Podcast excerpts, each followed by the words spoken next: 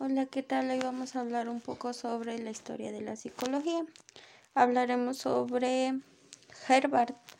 Él fue filósofo, psicólogo y pedagogo.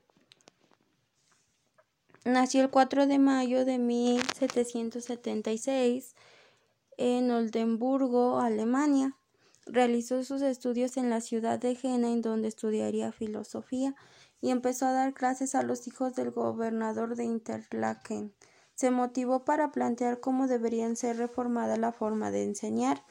Harvard tuvo la oportunidad de conocer a Johann Herinch, un educador suizo que estaba implicando en reformas educativas de las escuelas.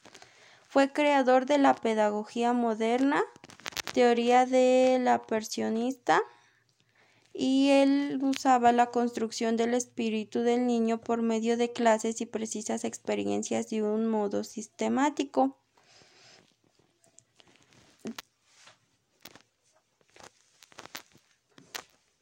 Su método pedagógico consideraba que la educación moral y la intelectual iban de la mano, no podían separarse y pretender enseñarles debidamente sin que le dependiera una de la otra o sin establecer nexos entre ambas concepciones. Para poder instruir el espíritu es necesario construirlo por medio del aprendizaje y fomento de la inteligencia. Su objeto de estudio fue la enseñanza y aprendizaje del niño. Su método de estudio, el método pedagógico y su proceso de estudio, relación de conocimientos viejos con nuevos.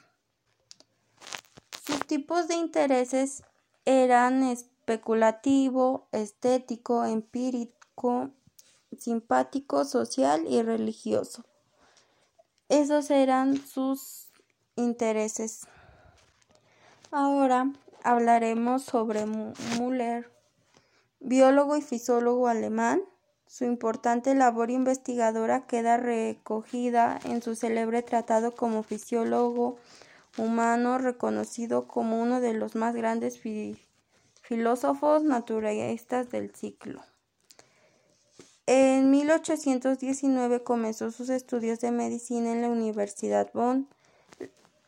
Estudió de la voz, el habla y el oído. La observación y el experimento fueron la base de sus investigaciones. Estudió la visión y el sistema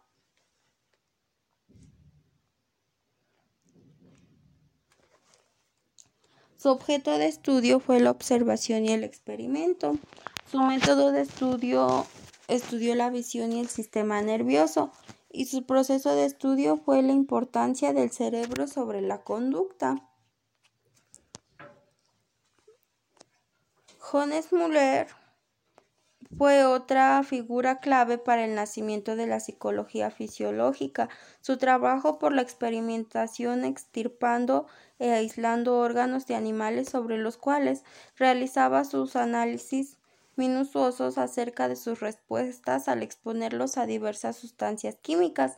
Llegaría a explicar que los nervios no solo son motores, sino también son partes de un sistema de sensores. Ahora hablaremos sobre Iván Pavlov. Nació el 26 de septiembre de 1849. Fue uno de los más grandes científicos de su país y el primer premio Nobel ruso lo tuvo en 1904, fisiólogo de formación y fue uno de los grandes pioneros de la psicología básica del aprendizaje. Comenzó a estudiar teología, pero la dejó para empezar a estudiar medicina y química en, la Universidad de San Petersburgo, siendo su principal maestro Vladimir.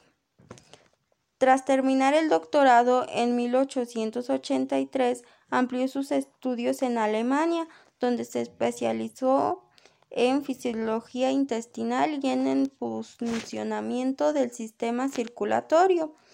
Él hablaba sobre el condicionamiento clásico, sobre el que al tener un estímulo neutro tenemos un estímulo condicionado, asociación y tenemos una respuesta condicionada.